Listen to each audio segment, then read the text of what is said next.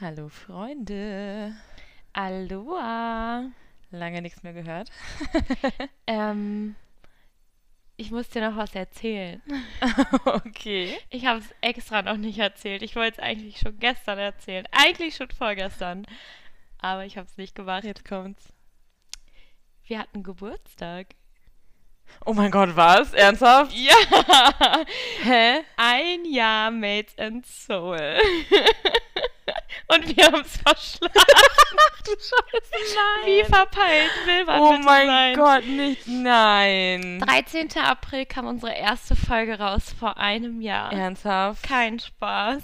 Ach du Scheiße. Ich habe es am nee, Montagabend, wo ich zu meinem zur heutigen Folge recherchiert habe, zu meinem Fall, äh, habe ich mal so spaßeshalber geguckt, weil ich so dachte so, hä, wir haben doch, ich dachte irgendwie, wir hatten im Mai angefangen. Ja, ich hätte auch Mai, Ende Mai gedacht. Ja, und dann habe ich reingeguckt und ich gucke so 13. April und ich wollte dir eigentlich dann erst schreiben und ich musste mich gestern, Vanessa und ich haben uns gestern nämlich auch schon gesehen, ich musste mich so zusammenreißen, nichts zu sagen. Oh mein Gott, nee. Ernsthaft? Ja. Ich, ich habe allgemein gar kein Jahr im Kopf gehabt. Also dann wäre ich, da, ich hätte doch im August noch nicht dran gedacht, glaube ich.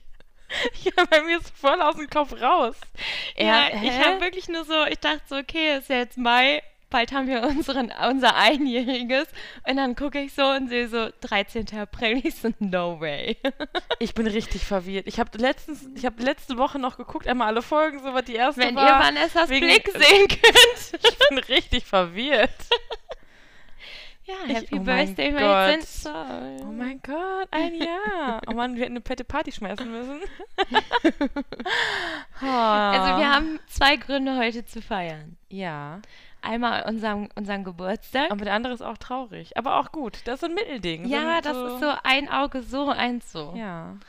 Und Leute, heute ist unsere vorerst letzte Folge, die wir so zusammen face-to-face aufnehmen, ja.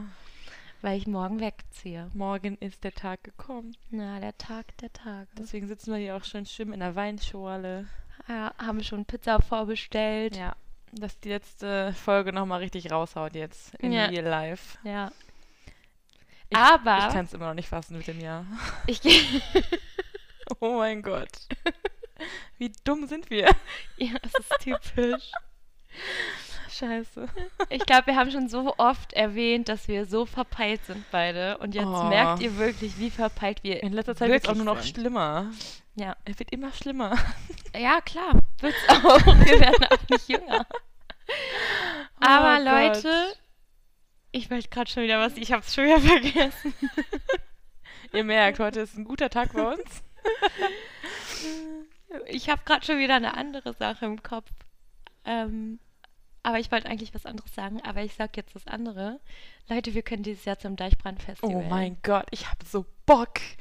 Ey, wir haben so Bock. Endlich wieder Festival. Festival. Ah, geil. Vor allem, ich äh, wechsle ja meinen Arbeitsplatz und ich habe eine neue Disponentin. Beste Leben jetzt. Und ähm, ich hatte letztens noch mit meinem alten Disponent geklärt, dass ich Anfang Juni Urlaub bekomme, weil da Sputnik Festival ist. Da fahre ich mit meiner besten Freundin hin. Und an Deichbrand, wenn ich jetzt in Hamburg geblieben wäre, hätte ich von Donnerstag bis Sonntag Nachtschichten gehabt. Und dann habe ich jetzt schon gesehen in meinem neuen Dienstplan, ich habe Donnerstag, Freitag habe ich frei. Und ich hatte Samstag, Sonntag früh gehabt. Und ihr wisst nicht, wie schwer, wie schwer es war, hier in Hamburg noch alles zu tauschen und umzumodeln. Und es war eigentlich eine, es war unmöglich. Und es war in Braunschweig so einfach. So geil einfach. Ich habe ne? so gefragt und sie so, ja, nehme ich dir raus. Und ich dachte so, oh, du mach, ich bin richtig glücklich. Und dann sagt sie noch richtig süß, wenn du glücklich bist, bin ich auch glücklich. Oh und dann dachte ich Mann. so, Mann. Ja, ich, ich gönn's dir so sehr, Ja. jetzt sowas Entspannteres zu haben. Aber guck mal, wie oft wir uns in nächster Zeit noch sehen. Hey, ja, voll auf. Wir haben erstmal wollt ihr ja noch vorbeikommen. Müssen wir nachher noch planen. Dann, das müssen wir noch planen. Dann haben wir noch das Deichbrand zusammen. Das ist auch schon in. Ey, Drei das Monaten? keine drei Monate mehr. Nee. Ey, die Zeit rast schon wieder, ne? Das ist einfach Mai. Alter, wir fahren so im Deichbrand. Können wir das nochmal kurz Ich hab festhalten? so Bock, ne? Ich habe letztens schon, ich habe so eine neue Glitzerpalette bekommen. Ja, geil. Äh, erstmal ausgetestet, ob die mit der Neurodermitis funktioniert und bis Und? jetzt ist alles fein. Läuft. Mm. Läuft, Ich läuft, mich läuft. so sehr. Vor allem, ich war noch so bis vor kurzem, ich wollte mal nie über das Deichbrand reden, weil ich ja wusste, okay, eigentlich muss ich arbeiten. Ich hatte niemals damit gerechnet, dass ich es jetzt doch noch irgendwie hinbekomme. Ja, und du letztens noch so eine Nachricht, so, ich weiß gar nicht, ob ich mitkommen kann. Ja, genau. Und ich war schon so richtig traurig und ich dachte so, okay, so Deichbrand erstmal ganz weit entfernt, so bloß nicht drüber reden, weil ich so traurig war. Und jetzt so unreal. Richtig geil. Und es wird Ich dieses so Jahr Bock. richtig abgehen. Ja, nach zwei Jahren richtig Absturz. Ich werde durchgehend betrunken sein. also nicht so staune betrunken, aber so Nee, einen leichten, Pegel. Ja, so einen leichten Pegel. Mittwochs schön Zeltplatzparty. Boah, es wird Ich geil. habe richtig Bock.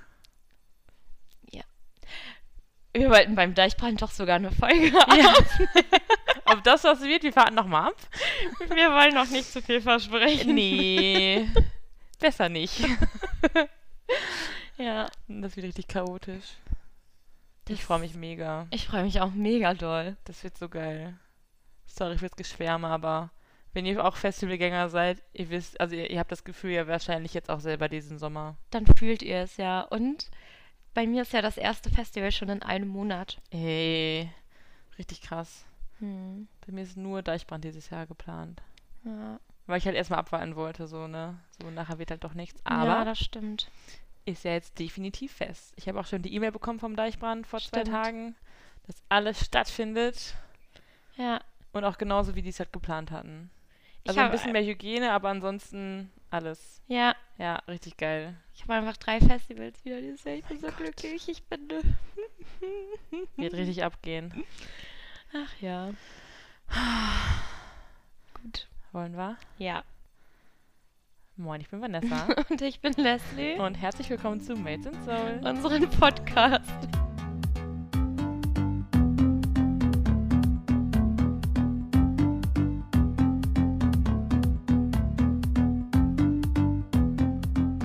Erstmal überlegen. War da nochmal? Nicht nochmal wieder verwechseln? Ich habe mir letztens die Folge, den Oh Anfang nochmal angehört. auch am Montag. Und ich finde, es fällt gar nicht auf. Nee, es geht beides. Also es, es geht beide Also- Richtungen. Es ist voll egal eigentlich. Ja, es hat Nur man sich ist halt. selber verwirrt. ja, und das, ich war so verwirrt. Ich war halt gar nicht verwirrt. Habe ich so gefragt, hä, fangen wir immer so an? Hätte ich nichts gesagt, wäre es gar nicht aufgefallen. Nein, nee, mir selber auch nicht. Für mich war es voll normal. oh, ich bin so durch in letzter Zeit. Ja, du musst aber auch sehr viel arbeiten. Ja, das stimmt. Aber es gefällt mir. Also es ist eine ist gute Arbeit. Das ist die Hauptsache. Sehr. Ja. Ähm, ja.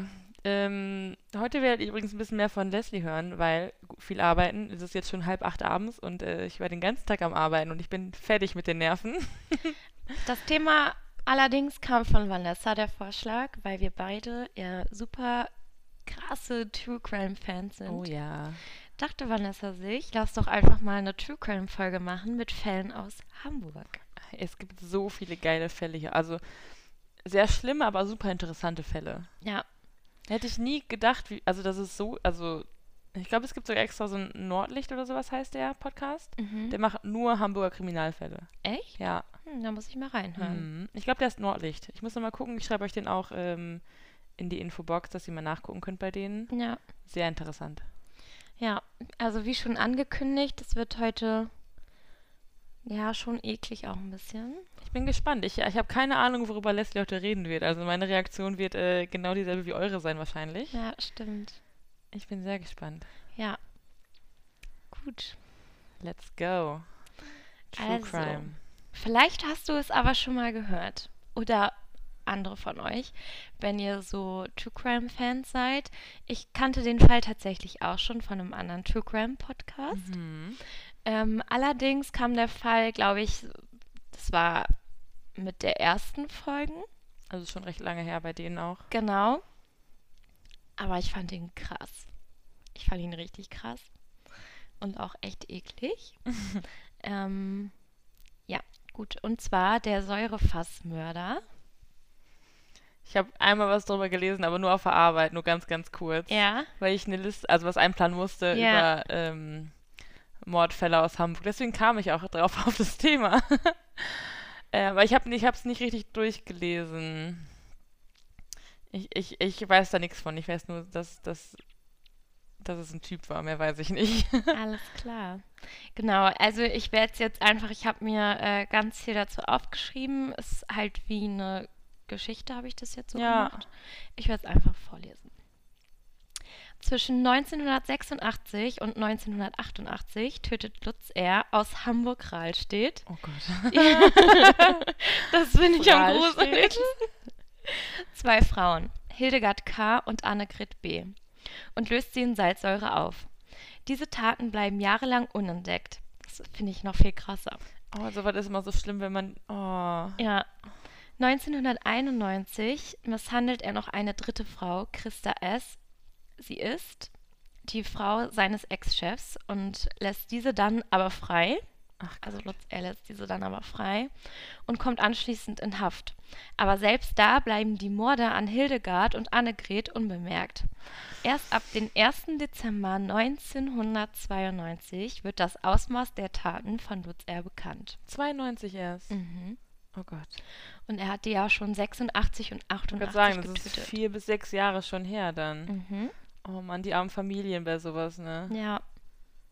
Zu Lutz R. Lutz R. wird am 29. März, da hat meine Mama auch Geburtstag, 1948 in Sassnitz auf Rügen geboren.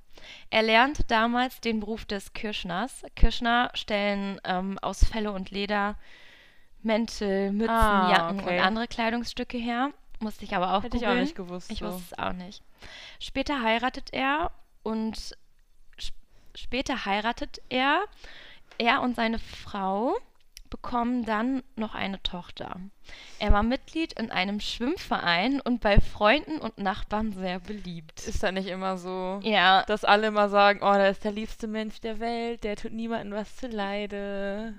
Oh, sowas finde ich immer so krass. kannst du dir noch merken, weil darauf, das kommt später auch noch.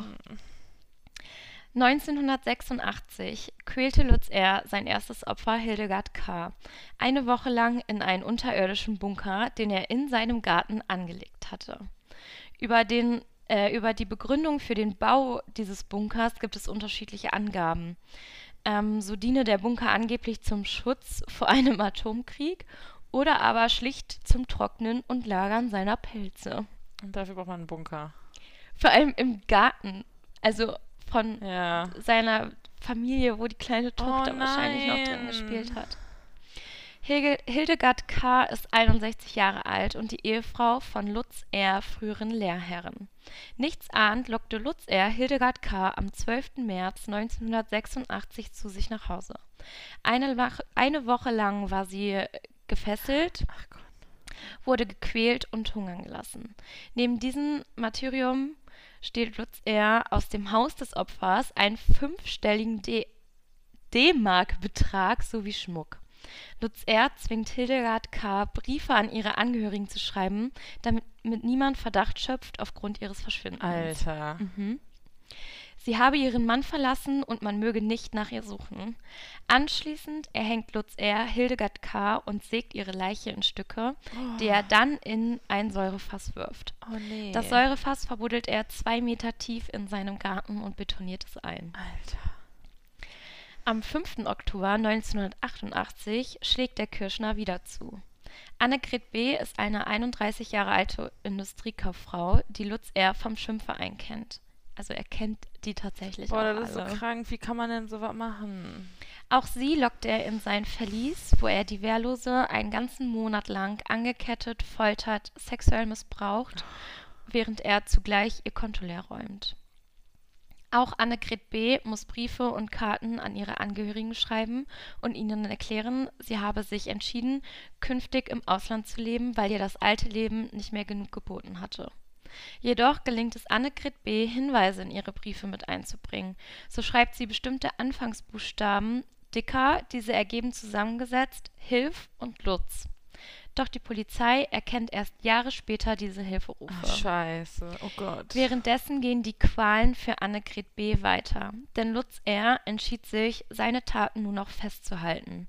Er nahm Tonbänder auf und machte von ihrem rasierten Kopf und dem missbrauchten Körper Polaroids. Auch zwang er sie, kurz vor ihrem Tod, sich von ihm zu verabschieden und zu beschreiben, wie die vier Wochen in Gefangenschaft bei ihm waren. Dann tötete er Annegret B., auch ihre Leiche zerstückelte er und versenkte sie in einem Säurefass.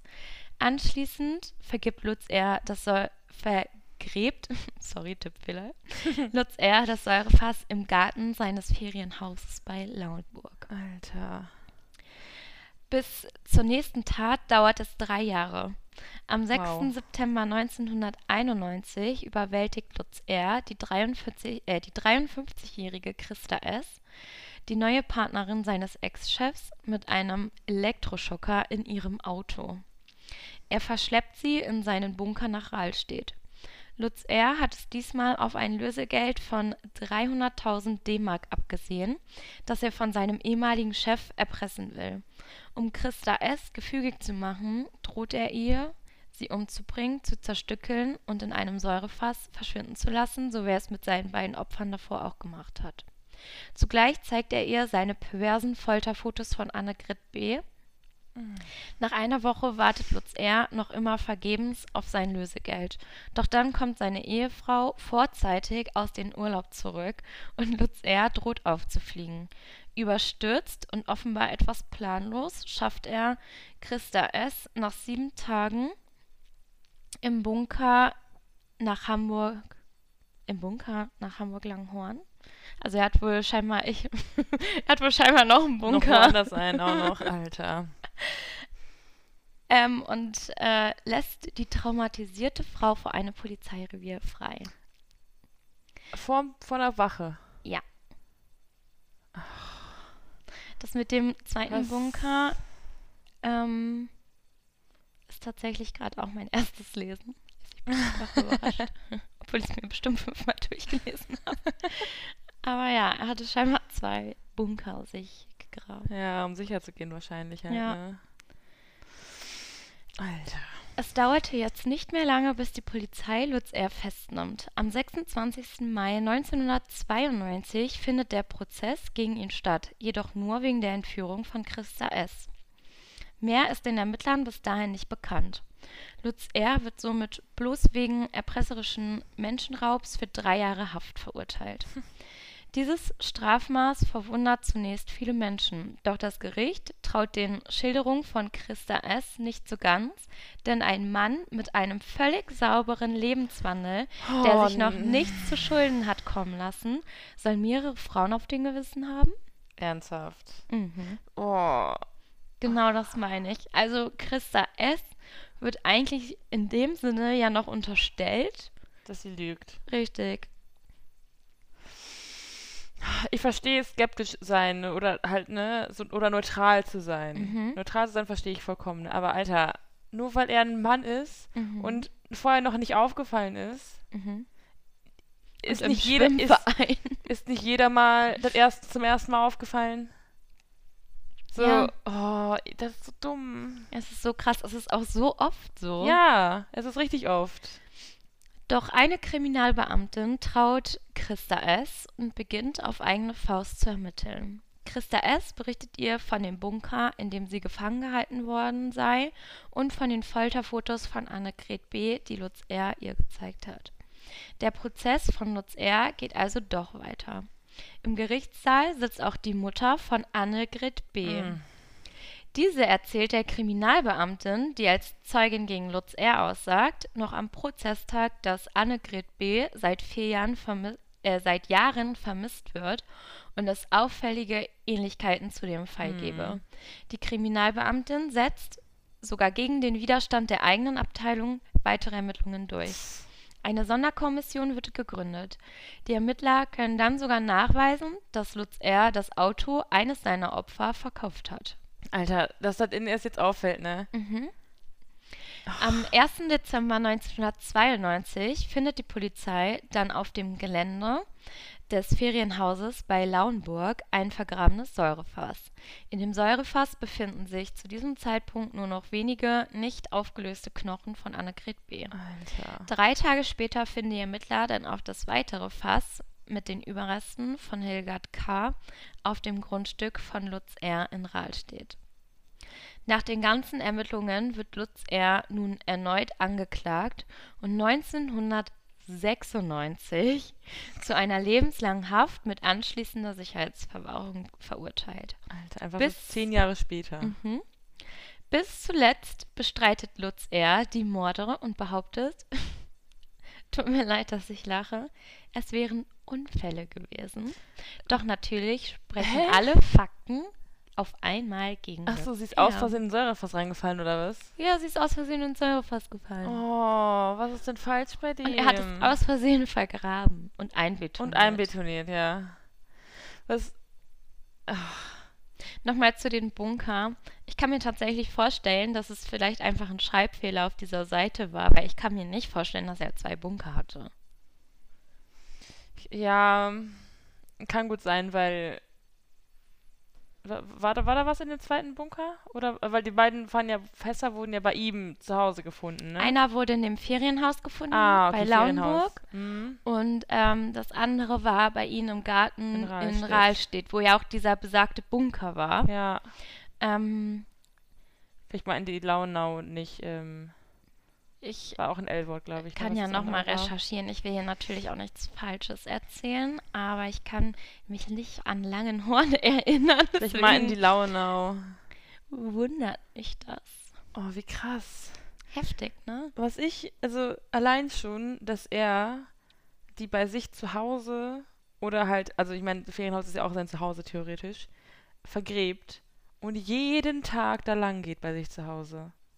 Und nicht irgendwie was, also wie, wie, wie kann man denn, wie kann man so sein? Wie kann man jeden Tag einfach da vorbeigehen, wissen, ja, da habe ich äh, eine ermordet und die ist jetzt da in so einem Säurefass drin, das wird keiner rausfinden.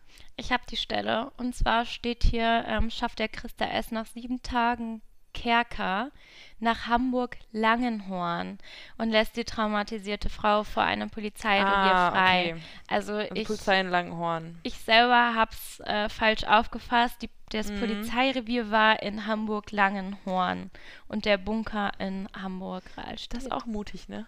krass, ne? Sie einfach von der Polizeistation auszusetzen. Ja. Wie, Aber wie viel Glück muss diese Christa S. Ja. gehabt haben? Mhm. Dass die Frau einfach eher wiederkam und dann seine Pläne durchkreuzt waren. Mhm. Aber auch, also ich, ich finde das so, wie skrupellos kann er sein? Und dass er ihm das einfach so. Also allgemein, hier einen Menschen zu zerstückeln, Mhm. ist ja schon. Also das überhaupt zu machen, ist, da gehört ja schon was dazu, ne? Aber dann noch die, die, die Rückstände von der Frau bei sich zu Hause liegen zu haben. Hm. Ja, oder im Ferienhaus. Ich finde Ja, das auch so da, wo du krass. mit deiner Familie bist, Ja. wo, wo die Kinder von ihm Ja. sind, oder das Kind von ihm ist. Die arme Tochter. Also Ja. klar, die weiß davon, hatte wahrscheinlich nichts davon mitbekommen. Die Frau Mhm. wahrscheinlich ja auch nicht, ne? Aber Quatsch, nein. das finde ich auch so krass, wie, wie er das so verstecken kann. Vor seiner Frau und seinem Kind. Ich finde es aber auch krass, wie die Polizei einfach nicht reagiert hat. Kann man Ja. ja schon sagen. Ja. Also wenn es diese eine Kriminalbeamte nicht gegeben hätte, Dann, dann wäre er wahrscheinlich niemals aufgefallen. Oder, er, Nee. ist, oder er, ist, er hätte weiter gemordet und irgendwann später halt erst. ja. Ja, oder gar nicht mehr, weil er hat ja diese drei Jahre Haft bekommen. Ja. Obwohl für solche Menschen ist das auch keine Lehre. Die, ja, die fallen halt vielleicht danach wieder in, in diese alte Muster zurück, halt, auch wenn Mhm. sie wieder raus sind. Aber auch, ich meine, dass er ein Auto verkaufen konnte vom Opfer und dass das, dass das schon nicht aufgefallen ist. Ja, zehn Jahre später. So, die, weil die beiden Opfer, also die beiden, die im Säurefass waren, die beiden Mord, Tod, Mordopfer, die hatten ja Familie. Ich meine, die haben ja Briefe geschrieben und ich glaube jetzt mal nicht, dass die Briefen geglaubt haben, weil wenn du aus dem heiterem Himmel auf einmal schreibst, so, ciao, ich bin im Ausland, ja. so, da denkt man doch, okay, da ist irgendwas nicht richtig. Deswegen fand ich es auch krass, dass die Mutter von der Annegret B. Mhm. mit bei dem Prozess war im Gerichtssaal und die Kriminalbeamtin dann darauf angesprochen hat, hier, Ja, meine Tochter ist äh, 88 war das, 88 einfach verschwunden. Die hat sich bestimmt auch gedacht, so, da stimmt irgendwas nicht, das, das Ja. ist nicht meine Tochter, das, das wird sie nicht machen halt so, ne? Ja, vor allem, ich meine, okay, so wenn sie sag, gesagt hätte, hey, ich wandere aus, Hm. okay, aber sie hätte sich ja safe nochmal gemeldet. Ja, also das waren jetzt bestimmt nicht, also klar, wenn man keine gute, keinen guten Kontakt hat, aber da gehe ich jetzt mal nicht von aus, einfach, dass die Familien keinen guten Kontakt haben, Ja. weil dann hätte er auch gar nicht die Briefe schreiben lassen müssen. Hm. Dann hätte es ja eh, wäre es ja, könnte eh ihm egal sein. Ja. Aber da ja anscheinend der Kontakt da war, und ich meine, er kannte ja auch die, den, den Ehemann von der einen ja zum Beispiel. Hm. Also, Von bei zwei sogar. ja. So, wie kann er denen dann noch über den Weg laufen? Ja. Mit, Ja, oder die eine war ja aus dem Schwimmverein mhm. und ähm, er ist da ja trotzdem noch hingegangen. Und die wussten ja alle, das war ja sogar von der Annegret, meine ich. Mhm. Die war ja im Schwimmverein und es hat sich ja dann auch rumgesprochen, dass sie plötzlich weg war. Ja, das ist ja nicht, ist nicht so ein Ding, wo, wo keiner drüber spricht. Ja.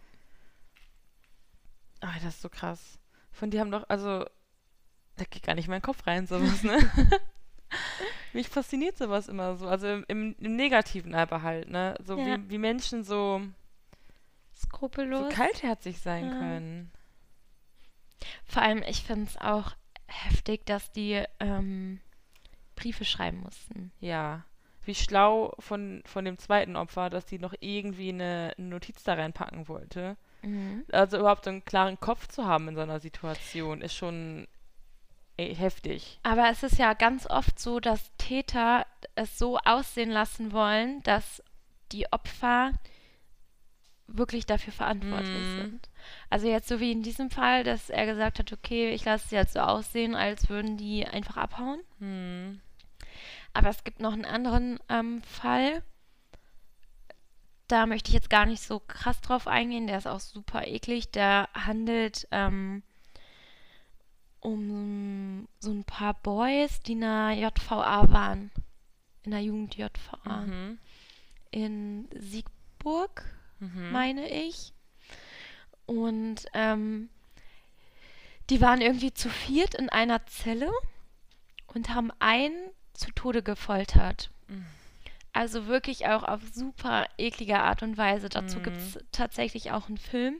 Hm. Es ist unglaublich, also mir wurde schon beim Hören komplett schlecht, ähm, weil der musste Zahnpasta essen, eine ganze Tube, der hat Hm. alles Mögliche. Ich will gar nicht weiter darauf eingehen. Nee. Ähm, ihr könnt euch ja sonst selber mal dazu informieren. Ja. Und da, worauf ich hinaus möchte, haben die Täter es auch darauf ausgelegt, dass das Opfer, also dass es so aussieht, als hätte das Opfer sich selber erhangen.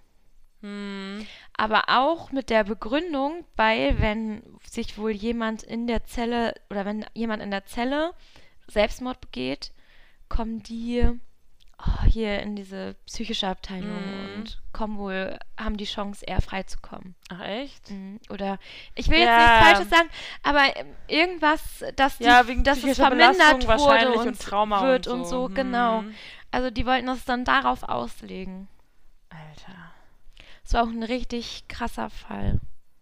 Klingt auch sehr extrem. Meine Siegburg Bonn war das. Hm. Also wenn ihr da mal recherchieren wollt, JVA Siegburg, JVA Siegburg, Ja, kommt wahrscheinlich echt schnell dann die genau, Infos, ne? hier JVA Siegburg Foltermord. Könnt ihr euch ähm, sonst selber mal informieren. Ich will da jetzt nicht weiter drauf eingehen. Es ist halt echt super eklig. So war das so krass. Also, wie, wie, wie kann man so, also da, auch, dass man denkt, dass es, dass es funktioniert. So, ach ja, ich lasse dir mal Briefe schreiben und die sind auf einmal verschwunden, die Frauen. Ja, Und das, das fällt schon keinem auf, so die Mhm. Familien, die akzeptieren das einfach so. aber es hat ja scheinbar, mich wundert es aber auch, dass bei der ersten, bei der Annegret, der Mann sich da nicht mal hinterfragt hat. Hm. Ja, weiß man nicht nichts von, was da, was da mit ihm wahrscheinlich war, so, ne? Mhm. Hm. Also ich habe jetzt äh, nichts dazu Mhm. gelesen. ist echt krass. Also, weiß nicht. Also, ich meine, du kannst ja normalerweise in einer gesunden Beziehung keinen einfach durch einen Brief ein Verschwinden erklären. Mhm. Also nicht, nicht, dass wenigstens mal irgendwie nachgefragt wird.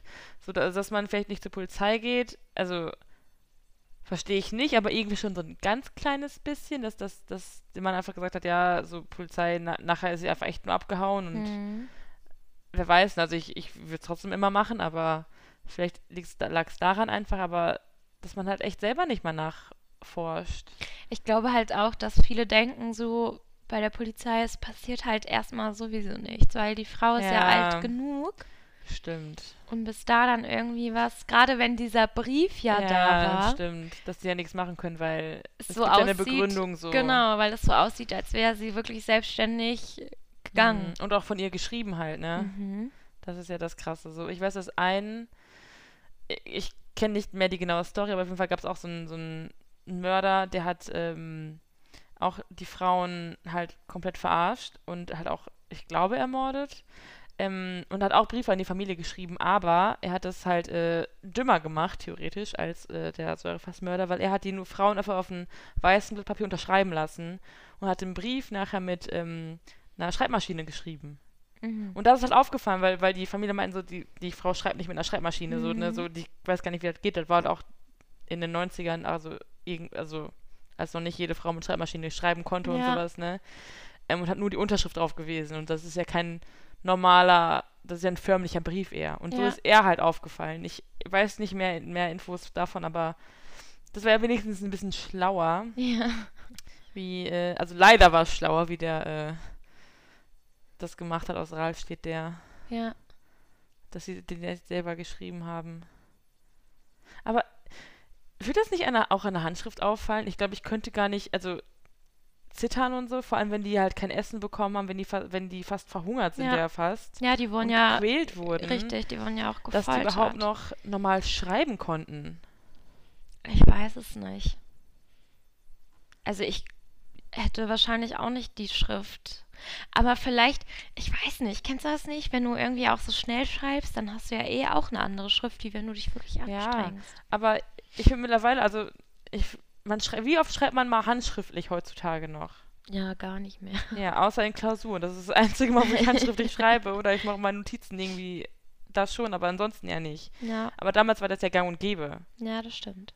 Und weiß nicht, da, da kennt man ja die Schrift von der anderen Person doch eigentlich. Also auf jeden Fall von deiner Ehefrau oder Ehemann. Hätte, würde ich denken. Normal, ja. Ja, also das, das, wür- würd, das ist meine persönliche Erfahrung, so dass ich die Schrift halt schon irgendwie erkennen könnte. Hm. Und auch den Schreibstil oder die Wörter, die benutzt werden.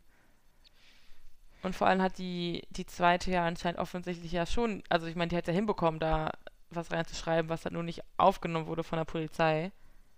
Was ja nochmal viel, oh, die tut mir richtig leid. Wenn die dann schon echt hinbekommt, Ja, dann Nachricht heimlich reinzupacken und trotzdem realisiert es einfach keiner. vor allem die Buchstaben hat sie ja extra dick Ja. geschrieben. Dass das nicht, also dass es halt ihm erstmal nicht aufgefallen ist, dem Mörder, und dass es aber auch der Polizei nicht aufgefallen ist. Ich weiß auch nicht. Kennst du, ähm, ich meine, also früher war das ja allgemein nicht so, dass das Briefe oder so, dass das halt an, an sowas analysiert wurde. Hm. Ähm, gibt auch eine Netflix-Serie, eine ganz interessant dazu, wie das überhaupt kam, dass ähm, Linguistiker mit Polizei zusammenarbeiten, Mhm. um halt eben, zu, also bei Erpresserbriefen zum Beispiel, um zu analysieren, was für Personen das sind. Man kann, du kannst ja voll viel daraus lesen, ähm, wie die schreiben. Krass, wie so Profiler. Ge genau, ne? genau, wie, wie das kam mit den Profilern. Also Mhm. sehr gute Serie, ich habe gerade den Namen vergessen. Ähm, weil da, du kannst es ja voll erkennen, wo, was es für eine Person ist, wo die ungefähr herkommen, welchen, welches Umfeld die hat. Du kannst an der Mhm. Schrift, an der schriftlichen Sprache ja mega viel erkennen. Weiß nicht, und wenn dann schon so das geändert wurde extra, ich, ich würde denken, das würde mir auffallen. Ich hatte auch ein Linguistikstudium, vielleicht auch deswegen einfach. Aber es ist ja wirklich so, ich kann mich noch erinnern. Oh, wann war das? Das ist so schon ganz lange her. Ich war früher mit meinen Eltern, waren wir mal in Italien am Gardasee. Und ich habe da mal jemanden kennengelernt, Dennis hieß der. Es war so, sein Vater war bei uns im Hotel Tennislehrer. Mhm. Und ähm, der Vater war Italiener und die Mama war Deutsche. Die kam auch aus Nordrhein-Westfalen. Und ähm, ich habe mich dann mit Dennis angefreundet, weil wir in einem Alter waren und ähm, durfte dann sogar einen Tag mal zu denen. Also meine Eltern haben dann natürlich auch Kontakt Mhm. zu den Eltern aufgenommen und wie gesagt, der Vater war ja eh im Hotel Tennisgeber. Ja. Und meine Eltern haben dann mal einen Ausflug gemacht und ich wollte dann mal zu denen, weil die auch ganz viele Tiere hatten. Also die Hm. hatten, es war wirklich richtig schön auf so einem Berg in Italien. Nichts drumherum hatten die ein Haus mit einer Geil. riesen, mit einem riesen Grundstück einfach. Dann hatten die da zwei Pferde, vier Hunde, Katzen, die hatten halt wirklich alles. Oh, so. voll der Traum. Mega, es war richtig schön und dann durfte ich da nämlich mal einen Tag hin. Und ähm, es ging dann irgendwie, die Mutter hat dann, glaube ich, die Adresse aufgeschrieben, weil wir dann Brieffreunde wurden. Und da hat meine Mutter gesagt, die kommt doch aus Nordrhein-Westfalen, weil sie die gleiche Schrift hatte oder eine ähnliche Schrift wie meine Tante, die ja auch in Nordrhein-Westfalen Ja. aufgewachsen ist. Sprache, also und, Und das, das zeigt halt lebt. voll viel. Und auch damals, also Mhm. ich meine, Rechtschreibung war ja auch von Ort zu Ort anders. Es gibt, Ja. dann, es gibt dann noch nicht lange die allgemeine Rechtschreibung. Ja, Ne, dass, dass, dass Wörter anders geschrieben werden oder dass äh, irgendwie ein scharfes S noch benutzt wurde, wo schon Ja. Doppel-S benutzt wurde eventuell. Also man kann an Sprache halt voll viel erkennen und ich finde das so krass, dass nicht mal mehr die Familie dann anscheinend irgendwie, außer die eine Mutter von der Annegret ja auf jeden Fall, weil ich meine, sie war im Prozess, wo sie dachte, oh, da sind irgendwie Ähnlichkeiten mit dem Brief Ja. und so. aber krass, wie Aber- hinterher die war, weil das war Ja. ja, auch echt. Wann war das mit der Annegret? 88? Mhm. Gibt es dann sechs Jahre oder so? In der vier, Prozess, vier oder sechs Jahre? Ja. Vier Jahre. Ja, Hat ja, 92. stimmt, 92. Nee. 96, oder? War das nicht? Das war, glaube ich, erst, wo der neu aufge... Stimmt, ja, stimmt. Ja, Das ist so wurde. heftig. Hm. also wie man, wie so viele das einfach nicht, also was wir wissen auf jeden Fall, dass das nicht so durchgekommen ist. Ja, ich finde es auch krass. Ich finde es aber auch trotzdem immer noch am heftigsten, dass dieser Christa S. nicht geglaubt wurde. Ja, das ist auch heutzutage einfach noch viel zugänglich. Ja. So, also eigentlich bin ich voll dafür, immer den Opfern direkt zu glauben. Und wenn dann wenigstens neutral zu sein. Das ist das Mhm. Mindeste. Mhm. Weil du kannst so viel kaputt machen, wenn du einer Person nicht glaubst, die doch ein Opfer von irgendetwas wurde, egal was es ist. Ich finde, das, das ist richtig traurig. Ja, Auch die stimmt. Familien, die dazugehören. Super viel machst du einfach kaputt damit. Ja, vor allem, wie schlimm muss es für ein Opfer sein, Ja, wenn man dir nicht glaubt? ja.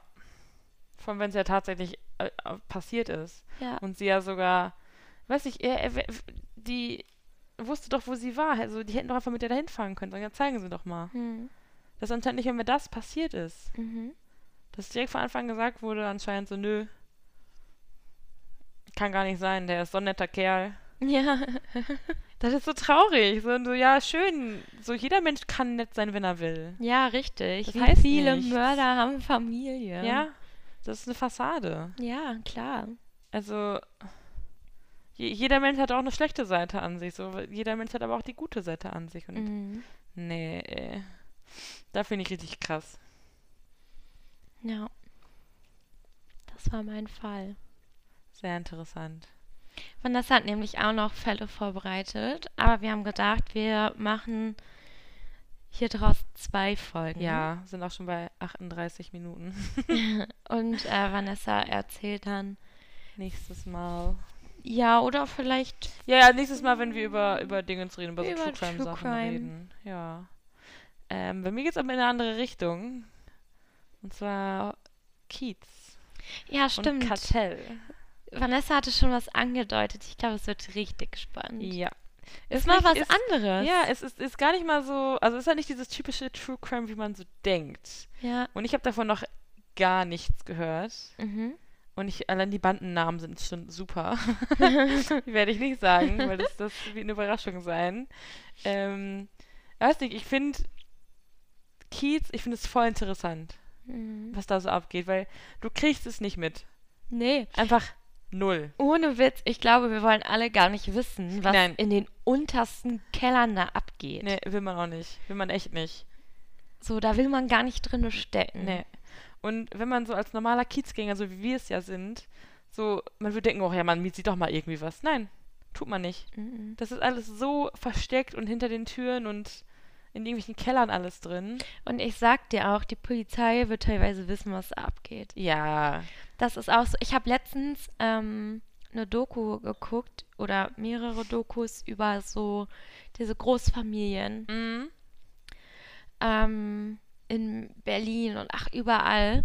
Und da wurden dann die Reporter übelst bedrängt Mhm. und bedroht und äh, die Autos kaputt getreten, wo die drinnen saßen. Das, die sind halt da nicht weggekommen, weil die umkesselt wurden und dann musste die Polizei kommen. Und so ein Experte hat dann gesagt, dass die Polizei macht nichts ja, weil. dagegen, weil, ja, Mhm. Erstmal das, das hinzukriegen überhaupt. Also so, so Kriminalität ist einfach super, super schwer. genau. Und ich verstehe auch, dass die das nicht an die Öffentlichkeit bringen, weil dann wäre die Panik irgendwann groß. Erstmal das und das Krasse ist ja auch, dass die Großen, die Mm, die Chefs, sage ich mal, die beauftragen ja meistens Ja. nur. Das sind ja meistens gar nicht die, die Nee. ausführen, Und du willst ja an die Großen kommen, wenn. richtig, und die Kleinen verraten die ja nicht. Nee. So, also Ja. meistens werden dann halt eher diese kleinen Ja. So Dummies, die, die, die, kann Lauf, man die ja Laufboden halt ja, einfach so, ne? Die Laufboden werden dann losgeschickt ja. und wahrscheinlich die dann auch verhaftet. Und die Großen kommen dann halt ähm, davon. Ja. Und das geht immer so weiter. Das ist ja so ein richtiger Kreislauf. Und das Ja. finde ich am, am Kiez auch so interessant. Weil man, weiß nicht, man denkt ja immer so, weil so in den ganzen Mafia-Filmen ist halt immer so, oh, Schießerei auf der Straße. Und ja, ist auch teilweise so, aber du kriegst davon trotzdem nichts mit. Ja. Und als Reporter, also ich würde da, glaube ich, niemals reingehen. Das ist, hätte ich viel zu Mhm. viel Schiss vor. Das ist doch genauso wie, ist jetzt ein bisschen was anderes, aber ich folge auf TikTok einen, der macht, der ist auch Reporter Hm. und der geht immer so zum Querdenker und äh, hier so rechte Mhm. Demos und Veranstaltungen. Will ich mir auch nicht trauen. Das ist auch sehr mutig, ne? Wie der dann da auch beleidigt. Also die wissen auch alle ganz genau, wer er ist. Und Ja. über ihn wurde auch in Telegram-Gruppen schon komplett Ja, glaube ich. Das nur Schlechtes und auch vieles angedroht und, und, Mm. und. Und er hat aber trotzdem noch die Eier in der Hose und geht da wirklich hin und stellt sich dem an, ne? Das ist so krass. Also es ist so heftig. Also ich habe echt Respekt vor solchen Leuten, aber ich denke mir auch so, warum seid ihr lebensmüde? Ja, nein, es ist so. Also, wenn, keine Ahnung, wenn, wenn, wenn mein Freund das wäre, ich, ich würde ausrasten Mhm. und sagen, ne, nee. Also ich bin keine, die irgendwas verbietet, aber das, wenn es zu gefährlich wird bei sowas. Und man weiß nie, wie andere Menschen reagieren. Ja. Nachher wirst du in eine Säurefass gesteckt. Mir- Ein bisschen Spaß wieder reinbringen. ähm, ich hätte auch noch, eigentlich wäre das so eine coole Reihe, die wir einführen können, weil es gibt so viele geile mir Sachen. fallen auf Anhieb noch drei Fälle ein. Einer noch aus Hamburg auch. Mhm. Und zwei aber aus Braunschweig. Also aus meiner neuen Heimat. Hm. Und die sind auch spannend. Nur, man müsste halt schon gucken, weil das sind alle drei Cold Cases. Oh, aber ah, ich finde Cold Case ist so krass, aber auch sehr interessant. Ja. Aber man, man will immer wissen. weiter- Ja, aber man will immer wissen, was passiert ist. Ja. Cold Cases finde ich aber auch mal geil, Ja. darüber was zu machen. Also Leute, freut euch auf eine neue Oh Reihe. ja. Seid gespannt. True Crime. Ist jetzt bestimmt schon so unsere 30. Reihe. Die wir Ja, ist okay, wir machen einfach das, worauf wir Bock haben. finde ich auch gut. so haben wir wenigstens immer Spaß dabei. ja, ist echt so. Und darum geht's. Nur um unseren Spaß. Ja. Und hoffentlich um euren. Ja, da gehen wir einfach mal von aus. Wenn wir Spaß haben, habt ihr auch alle Spaß. Passt schon. ja. Okay, Leute, unsere Pizza kommt in 20 Minuten. Und wir müssen jetzt anfangen zu planen. Yes. Also, wir hoffen, ihr hattet Spaß und ähm, seid nicht zu schockiert von dem Fall. Und seid gespannt auf die nächsten Fälle, die wir bringen werden. Ja, ich freue mich schon. Ciao. Tschüss.